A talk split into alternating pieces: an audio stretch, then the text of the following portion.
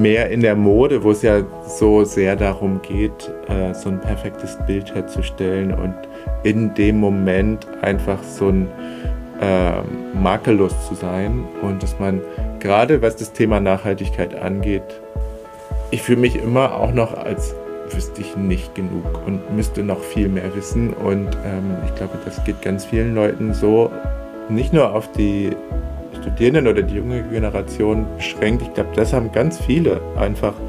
Ähm, ähm, Nachhaltigkeit ist gleich Verzicht und es wird ja auch viel mit dieser Perspektive darüber gesprochen und in gewisser Weise ist es natürlich auch miteinander verknüpft, aber es ist nicht das Einzige und es ist nicht das, ähm, eine nachhaltige Zukunft für mich ist auch nicht grau und ja. spaßlos, sondern eigentlich das Gegenteil. Was für ein schöner Satz. Und damit sage ich herzlich willkommen zu meinem Podcast Fotografie für nachhaltige Marken. Mein Name ist Sophie Valentin und in der heutigen Folge spreche ich mit Arnold Gebers vom Label AA Gold. Ich habe Arnold in seinem Atelier in München besucht und das war ein ganz, ganz toller Ort und ein wunderschönes Gespräch mit sehr schönen Einblicken und Ansichten. Und Arnold ist Modedesigner und gleichzeitig auch Modeprofessor. Und wir haben sehr viel über, ja, über die Gestaltung gesprochen, über Modedesign, wie seine Studierenden Nachhaltigkeit begreifen. Und ich freue mich jetzt ganz sehr auf die Folge, wünsche euch sehr viel Spaß dabei und ja, los geht's. Menschen sollen sich nicht verkleidet fühlen, sondern Kleidungsstücke sollen Teil der eigenen Persönlichkeit sein. Mit diesem Zitat begrüße ich dich, lieber Arnold von mhm. AA Gold. Ja, vielen Dank. Ich freue mich, dass ich hier sein kann. Danke, dass ich hier sein kann. genau, wir sitzen nämlich bei dir im Atelier in München. Mhm. Und für alle, die zuhören, ich mache mal eine ganz kurze Beschreibung. Wir sitzen inmitten von Stoffen, Nähmaschinen und Moodboards. Es ist ein ganz, ganz toller, kreativer Ort. Und ja, ich freue mich jetzt auf unser gemeinsames Gespräch. Mhm. Herzlich willkommen. Danke. ja, Arnold, magst du einmal dich vorstellen, wer du bist und was du machst? Mhm. Ähm, mein Name ist Arnold Gevers. Ich bin der Gründer von dem Label AA Gold. Ähm, ich bin Modedesigner und Professor für Modedesign. Ähm, ich beschäftige mich schon die ganze, mein ganzes Leben lang mit Mode in verschiedenen Stufen und jetzt seit 2019 beschäftige ich mich damit, äh, meine eigene Vision von Mode in die Welt zu bringen. Wie kam es dazu, dass du dich dazu entschieden hast, ein Label zu gründen? Mhm. Ähm, das ist wirklich ein bisschen lustig, weil ich wollte das nie. Und ich habe immer gedacht, ähm, ähm, nee, das ist nicht mein Weg. Und ähm, nach meinem Studium habe ich erstmal ein paar Jahre als äh, Designer gearbeitet im Ausland. Als ich zurück nach Deutschland gekommen bin, habe ich meinen Weg erstmal äh, auf die andere Seite vom Tisch geführt, weil ich dann angefangen habe zu unterrichten und äh, mich darauf konzentriert habe für eine ganze Zeit, bis ich irgendwann festgestellt habe, dass ich doch die äh, kreative Arbeit so sehr vermisse, dass ich äh, mich da wieder gerne engagieren möchte und schlussendlich zu der Gründung vom Label hat geführt, dass ich über ein Projekt, was ich mit einem Künstler hatte, auf die Methode von Zero Waste Pattern Cutting gekommen bin. Und ähm, nachdem ich mich ein bisschen damit auseinandergesetzt habe, habe ich einfach gedacht, ah, genau das ist meine Perspektive, die äh, so viel Potenzial hat und so viel Sinn macht, ähm, dass ich daraus dann auch das Label gründen kann. Magst du für alle, die zuhören, noch einmal erklären, was Zero Waste Pattern Cutting bedeutet?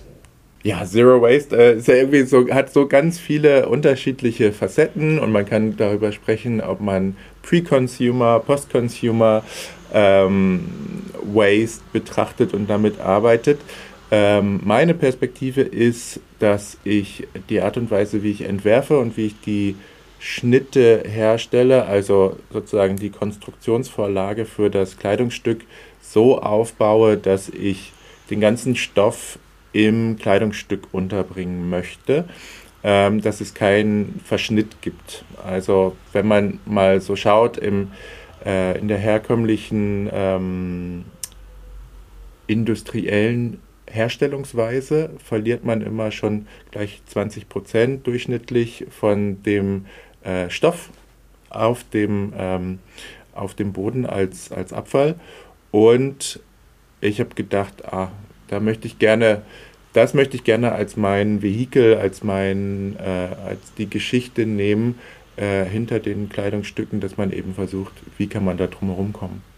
Und so, ähm, das Ziel ist immer natürlich 100% im Kleidungsstück unterzubringen und nicht einfach nur, dass das, was man abschneidet, man irgendwo anders drauf näht, sondern dass man wirklich eine, eine sinnvolle Funktion dafür findet. Also was man jetzt zum Beispiel äh, aus dem Armloch rausschneidet, wo kann man das irgendwo anders unterbringen, so dass es einen Sinn macht und dass es auch ähm, dem, dem Kleidungsstück einen bestimmten Charakter gibt, aber ähm,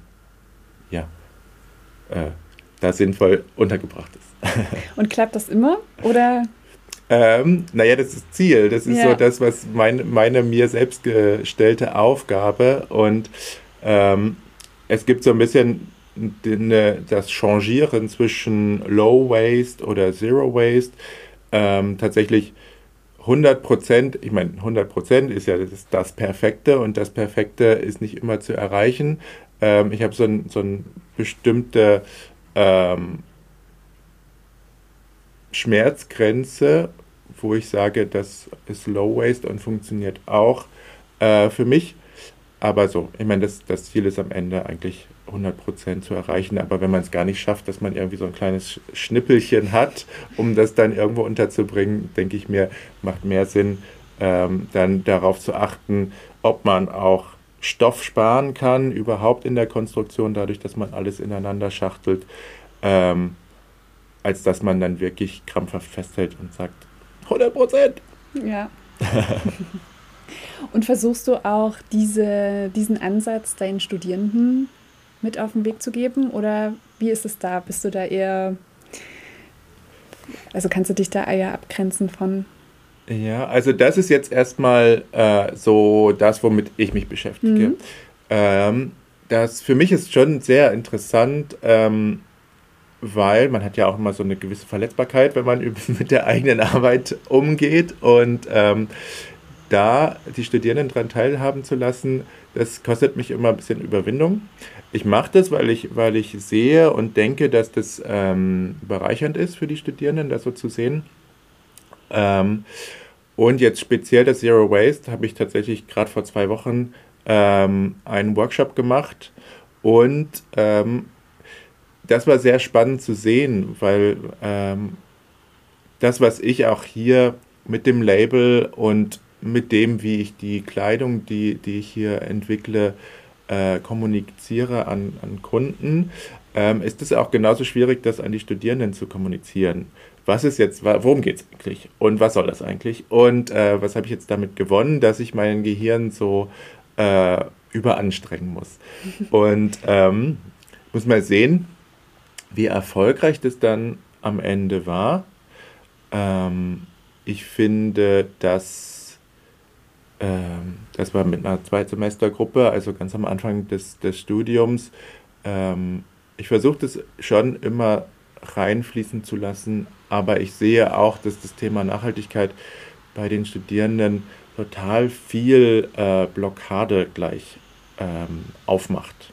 Mhm. Also eigentlich gegenteilig zu dem, was man überall so liest, dass die neue Generation ist da total offen, blub, ähm, ist es eigentlich nicht so, weil, weil was ich oft höre, ist, dass, dass die Studierenden das dann als eine Beschränkung wahrnehmen und sagen, wenn ich mich äh, im Voraus der Nachhaltigkeit verpflichtet fühle, dann kann ich mich nicht gestalterisch ausdrücken, so wie ich das möchte. Es geht irgendwie um, um, um ich verzichte auf bestimmte Möglichkeiten oder ich schränke mich ein, was, was äh, ganz oft dazu führt, dass die, ähm, die Leute dann sagen so, ah ja, ist ja jetzt ganz nett, ich mache das jetzt mal irgendwie, aber eigentlich ähm, macht es jetzt nicht so viel für mich.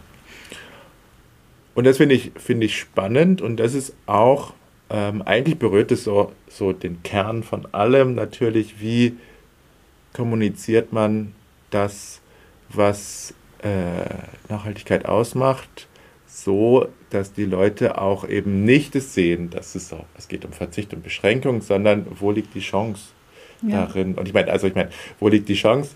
Für mich bin der Überzeugung, dass ähm, außer Nachhaltigkeit hat Design, ob es jetzt Mode oder irgendein anderes Design ist, äh, überhaupt gar keine Chance, Berechtigungsdasein und keine Zukunft. Also äh, mehr oder weniger äh, kann sich niemand da rausnehmen, aber im Moment ist es eben noch in diesem Change-Prozess so, dass, dass die Leute eher, oder dem, was ich erfahre, ähm, eher sagen, oh, da sollen sich mal andere Leute damit beschäftigen. Ja, Ah, das ist ja total spannend. Danke für, die, für den Einblick. Das ist eine schöne Perspektive auch mal so zu sehen. Ne? Weil wenn man so selber, also ich vor allem ja auch in dieser Bubble stecke, Nachhaltigkeit, mich viel mit äh, Labels da äh, unterhalte, dann hat man ja immer so diesen, ne, diesen guten Gedanken, diesen Pionier, wir können was verändern. Und ja. ähm, in der letzten Folge war das auch das Thema, dass zum Beispiel, äh, da wollte Given Berlin, da ging es um eine Bomberjacke, die sie gerne ähm, entwerfen wollen, was aber äh, mit Baumwolle nicht so gut funktioniert. Ne? Also eigentlich hätte man dann auf Polyester äh, umsteigen müssen. Mhm. Das will das Label nicht, dafür haben die sich auch ähm, entschieden. Ähm, wo ich dann so denke, ah, voll gut, weil ich sehe in dieser Chance ja eigentlich diesen, diese Erfindung. Also das macht ja erfinderisch. Und so wie du dann auch ähm, dir vorher das Gehirn zermalst, ähm, aber vielleicht ist es für junge Menschen dann auch, also eher, gerade wenn man so ne, beginnt und anfängt, dass man sich da nicht gleich sofort einschränken will. Ja. ja spannend. Genau. Und ich glaube, ich meine, das ist jetzt ähm, nicht nur auf die Studierenden oder die junge Generation beschränkt. Ich glaube, das haben ganz viele einfach. Ähm, ähm, Nachhaltigkeit ist gleich Verzicht und es wird ja auch viel mit dieser Perspektive darüber gesprochen und in gewisser Weise ist es natürlich auch miteinander verknüpft, aber es ist nicht das Einzige und es ist nicht das, ähm, eine nachhaltige Zukunft für mich ist auch nicht grau und ja. spaßlos, sondern eigentlich das Gegenteil. Toll, ja. Lass uns doch gern nochmal auf deine ja, auf deine Produkte eingehen, also auf deine mhm. Schnitte, was ähm, was steckt dahinter? Was hast du dir dabei oder was denkst du dir dabei, wenn du solche Zero-Waste-Produkte äh, entwickelst? Mhm. Ähm, ich denke mir natürlich dabei, dass es total schön wird. Und ähm, also immer im, für mich ist der, der Weg, den ich bisher gemacht habe, natürlich auch, dass ich selber mich konstant in einer äh, Lernkurve befinde sozusagen und einfach ähm, mir immer wieder die Aufgaben stelle, was Neues zu entdecken innerhalb von diesem Ansatz und innerhalb von dieser Methode und auch da natürlich ähm, die Gestaltung und die Ästhetik zu verfeinern und da so Schritt für Schritt ähm, weiterzukommen. Und äh, für mich sehr interessant eben als derjenige, der es sich ausdenkt und der es macht und, und der Designer, der, der, wo ich die technische Facette so spannend finde, dass ich mich damit auch vor allem auseinandersetze. Und ähm, ich habe darüber nachgedacht, für mich ist eigentlich der Gestaltungsprozess hat sich so ein bisschen umgedreht zu mh, hm, dem, wie ich es gelernt habe oder wie ich auch gearbeitet habe früher, ähm, dass man sich nicht erstmal hinsetzt und eine Zeichnung macht und dann, wenn man die Zeichnung ähm, als korrekt äh, bewertet hat, schaut, wie man es umsetzen kann, sondern dass ich erstmal damit anfange, äh, ich habe eine Fläche, wie kann ich diese Fläche einteilen auf eine spannende Art und Weise, um dann dahin zu kommen, dass ich es um den Körper bringen will. Mhm. Und, ähm, und dann entwickelt sich eigentlich das Kleidungsstück hinterher. Also, ähm, dass ich auch so ein bisschen dem folge, was, was so passiert im Machen und erst hinterher äh, anschaue und bewerte, was das sein kann und was das sein möchte. Und dann kommt natürlich irgendwie die Stofflichkeit hinzu und die Farbigkeit hinzu und all diese unterschiedlichen ähm, Ebenen, die man so zusammenbringt. Aber äh, das ist so für mich das Spannendste am Produkt, ähm, die, das, das technische Erfinden, ich, kann ich so, so mal beschreiben.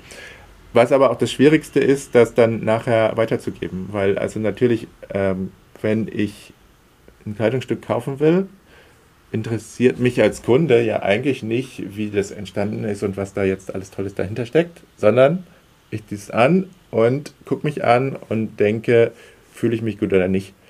Und ähm, das ist dann sozusagen mein, meine ähm, die nächste Aufgabe, die ich mir stelle, dass die, ähm, die Lösungen, die ich hier finde oder die Designs, die ich hier mache, wenn die jemand anzieht, dass es so selbstverständlich wie möglich aussehen soll. Also ähm, Zero Waste Pattern Cutting hat manchmal auch so ein bisschen so ein Touch von so Artifati ähm, Kunstklamotte, die man anzieht, wenn man auffahren will, aber ähm, jetzt nicht so ähm, sich so, so eine Wohlfühlklamotte oder sowas hat. Und das möchte ich eben nicht, sondern ich möchte, dass es selbstverständlich aussieht und dass ähm, man diese Charakteristiken, die die äh, Arbeitsweise mit sich bringt, so dahingehend verfeinert, dass die Leute eben sagen, ah ja, ich fühle mich total gut, die Stoffe fühlen sich total gut an und das Design ist spannend und deswegen möchte ich das gerne anziehen. Ja, sehr schön. Das ist ähm, ja das, was ich auch am Anfang als Einleitung von dir äh, benutzt habe, als Zitat. Das hattest du ja bei unserem Vorgespräch mal gesagt. Und da ähm, ja, hat sich für mich auch so die Frage gestellt, wie schaffst du das als Designer, der ja irgendwie trotzdem eine Idee hat, äh, gleichzeitig ne, an deine Zielgruppe zu denken und äh, da irgendwie das so als, als Fokus, also dass du dich dann, ich sag mal, als Künstler zurückstellst. Mhm. Ähm, ich glaube, was, was ich da immer mache, ist äh, wie so, ich versuche so einen Perspektivwechsel reinzukommen und ähm, in dem Moment, wo ich einen Schritt zurückgehe und das anschaue, was ich da gestaltet habe und was dann ähm, das Fitting Model anhat, ähm, versuche ich immer mit einem Auge zu schauen, ähm, wie ich mich selber in Kleidung fühle und wie ich mich anziehen würde. Also nicht, da geht es dann nicht darum, ähm, was ich schön oder nicht schön finde oder was mir steht oder nicht steht, sondern einfach, was möchte ich denn von, von Kleidung und wie möchte ich mich fühlen da drin. Und ähm, dass ich das dann so abgleiche mit dem, mit meinem Designerblick, der irgendwie danach sucht, was, was ist wie schön und ähm, wie soll es aussehen. Und dann gleichzeitig so die Balance zu finden mit, ah, wenn man da drin steckt, wie, wie fühlt man sich? Mhm. Und ähm, das ist irgendwie so Perspektivwechsel zu meinen Studierenden sage ich immer, ihr müsst euch das vorstellen, als würdet ihr Ping-Pong mit euch selber spielen. Und ihr müsst auf der einen Seite ähm, sehen und gucken und einfach das wahrnehmen, was vor euch ist, und auf der anderen Seite mit dem Bauch fühlen, was so richtig ist. Und das, das ist so ein Moment, den ich da äh, benutze dafür. Sehr schön. Ich meine, ob es mir gelingt, müssen dann die anderen bewerten. Das, das, ist dann nicht mehr in meiner Hand, aber das ist ja eh als Designer, sobald das Produkt irgendwie in der Welt ist und raus ist, ist es nicht mehr deins. Und die Leute sollen das ja auch natürlich in ihr Leben holen und sollen das irgendwie benutzen auf eine Art und Weise, äh, wie die sich das vorstellen und wünschen. Und ähm, manchmal passiert mir das, dass ich dann auch Leute sehe und denke, oh, da habe ich noch nie drüber nachgedacht. Das ist ja super. Cool, ja. Wie kann man sich jetzt so einen Alltag bei AA Gold vorstellen? Das ist eine spannende Frage, weil irgendwie mh, hm, es gibt so ein großes Spannungsfeld zwischen meiner Aufgabe als derjenige, der unterrichtet und derjenige, der hier dann Designer ist. Und das ist natürlich so eine zeitliche ähm, Aufteilung, die es da gibt. Also ich kann mich nicht 100% einfach hier äh, konzentrieren. Und deswegen, äh, wenn ich hier ins Atelier komme, ist erstmal so, puh, bin ich so in, in meinem Raum. Und ähm, dann ist es sehr abhängig davon, wo ich gerade, an welchem Punkt in der Kollektion ich bin. Und ähm, weil es alles so klein und fein ist, bin ich natürlich auch selbst viel damit beschäftigt, ähm, so Samples zu machen und, und ähm, an der Nähmaschine zu sitzen ähm, und dann aber auch viel am Computer mit Leuten sprechen und irgendwie versuchen, Leuten zu zeigen, was wir hier tun oder was ich hier tue. Und ähm, ja, deswegen, es gibt nicht so einen, so einen festen Alltag, sondern sehr hands-on, was muss gerade erledigt werden und das wird dann erledigt. was würdest du sagen, welche Herausforderungen hast du, ich sag mal, mit dem Label in Bezug auf Nachhaltigkeit? Mhm. Ähm, also, wie immer, wenn ich, wenn ich darüber an, über Nachhaltigkeit anfange zu sprechen, dann habe ich in mir so eine kleine Stimme, die sagt, oh, du weißt doch gar nicht genug.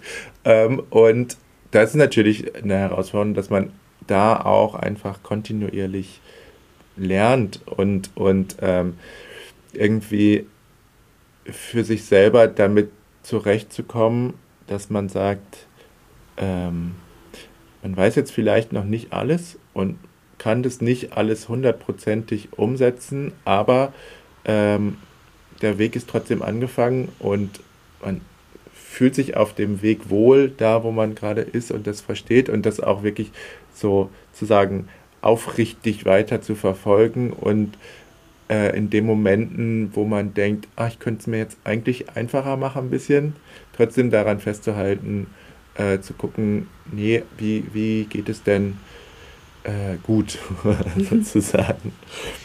Ähm, das ist eine Herausforderung, die ich oft mal fühle. Und die zweite Herausforderung, die jetzt dann ganz konkret mit der Kollektion oder mit den Entwürfen zusammenhängt, ist, ähm, was ich, wo ich, worüber ich mir vorher auch gar keine Gedanken gemacht habe, ähm, dass das, womit ich mich am meisten beschäftige, so technisch ist, dass das eigentlich nicht bei den Leuten ankommt, die dann die Sachen tragen. Und ähm, das ist irgendwie so ein Umstand, da, da bin ich noch nicht so ne, noch nicht zu der schlussendlichen Lösung gekommen. Ähm, aber ja, das, das ist so eine Herausforderung dann irgendwie. Wie, wie spricht man drüber? dass es nicht einfach total langweilig ist und trotzdem so den Spaß verdient, den es ja auch haben soll. Und, ähm, und dann auch den, den Leuten wirklich klarzumachen, was ist, ein, was ist denn das Gute, mit dem ich mich hier beschäftige. Ja. Als ich auf AA Gold äh, gestoßen bin, das ist über Instagram passiert. Ich hm. schaue da natürlich, habe ja da meinen Fotoscannerblick. Was mir da sofort äh, aufgefallen ist, ist es, dass ähm, also es divers ist und auch unisex, also ne, dass man sieht, äh, da ist eine, ist ein, ist ein, wie sagt man das? Ein Umbruchsgedanke da oder da ist was da, wo man zum Nachdenken angeregt wird. Magst du da noch mal eingehen drauf? Mhm. Ähm, da, als wir uns dafür entschieden haben, ähm, Unisex-Sachen zu machen, ähm, das war gleich zu Beginn und da haben wir eigentlich, oder anders, ähm, was natürlich so Gründer sicherlich ganz gut nachvollziehen können und auch Designer, die irgendwie anfangen ähm, mit einer kleinen Kollektion, die super selber gemacht ist, dass man einfach die ganze Zeit die Not zur Tugend machen muss und schauen muss, was sind die Ressourcen, die man hat, was kann man, mit was kann man arbeiten und wie kann man das dann so machen, dass es irgendwie spannend ist. Und ähm, als allererstes war das einfach nur eine pragmatische ähm, Entscheidung, weil wir sind damals mit einer Crowdfunding-Kampagne gestartet, in der wir ein, eine kleine Capsule-Kollektion gemacht haben und, ähm, und da haben wir gesagt, wir wollen auf der einen Seite zeigen, dass Zero Waste Pattern Making nicht nur Kunstklamotte schaffen kann, sondern dass man äh, ein Sweatshirt machen kann, was aussieht wie ein Sweatshirt und was man so easy tragen möchte. Äh, ein Hemd, eine Hose und so weiter. Und, ähm, und dann haben wir gesagt, oh ja, das ist natürlich Unisex, können wir, können wir das an, an Frauen zeigen, an, an äh, Herren zeigen und das haben wir dann eigentlich so beibehalten. Und ähm, dann für die, für die nächste Kollektion ähm, war eigentlich auch meine Inspiration, dass all das, was ich gelernt habe aus dieser Crowdfunding, äh, wollte ich dann besser verstehen und mehr ins Auge fassen und ähm, ja, habe das dann gemacht und ich meine, im Moment fühle ich mich auch einfach noch in so einem riesen Experimentierfeld und, und ähm, wo Sachen ausprobiert werden, um zu gucken, was funktioniert gut, was funktioniert weniger. Ähm, und das ist jetzt was, wo ich mich eigentlich ganz gut fühle, damit weiter zu experimentieren. Mhm. Davon abgesehen finde ich es einfach auch, ist total richtig heutzutage, ähm, weil wir das auf ganz vielen Ebenen sehen und irgendwie macht es Sinn und ist relevant. Ja. Hat, was ich auch immer zu den Studierenden sage, ist nämlich, ihr müsst halt schauen, wo, worüber spricht, spricht die Gesellschaft und was, was bewegt die Menschen. Und ich glaube, das ist was, was die Leute bewegt. Ja. Und das hattest du auch im, in unserem Vorgespräch schon mal gesagt, weil du jetzt gerade Capsule nochmal erwähnt hast. Für dich ist ja auch wichtig, dass es jetzt nicht so trendgetrieben oder so trendorientiert ist, ne? Mhm. Ja, ich meine, das ist, das ist auch so eine äh, aus der Not eine Tugend machen, mhm. ähm, weil die Idee ist nicht jetzt, jetzt ähm, so schnell eben dem Tempo der, der Modeindustrie zu folgen. Ähm, zum einen, weil das gar nicht möglich wäre mit, mit dem, was ich leisten kann oder was, was die Ressourcen sind und zum anderen auch, weil es so nicht sein soll.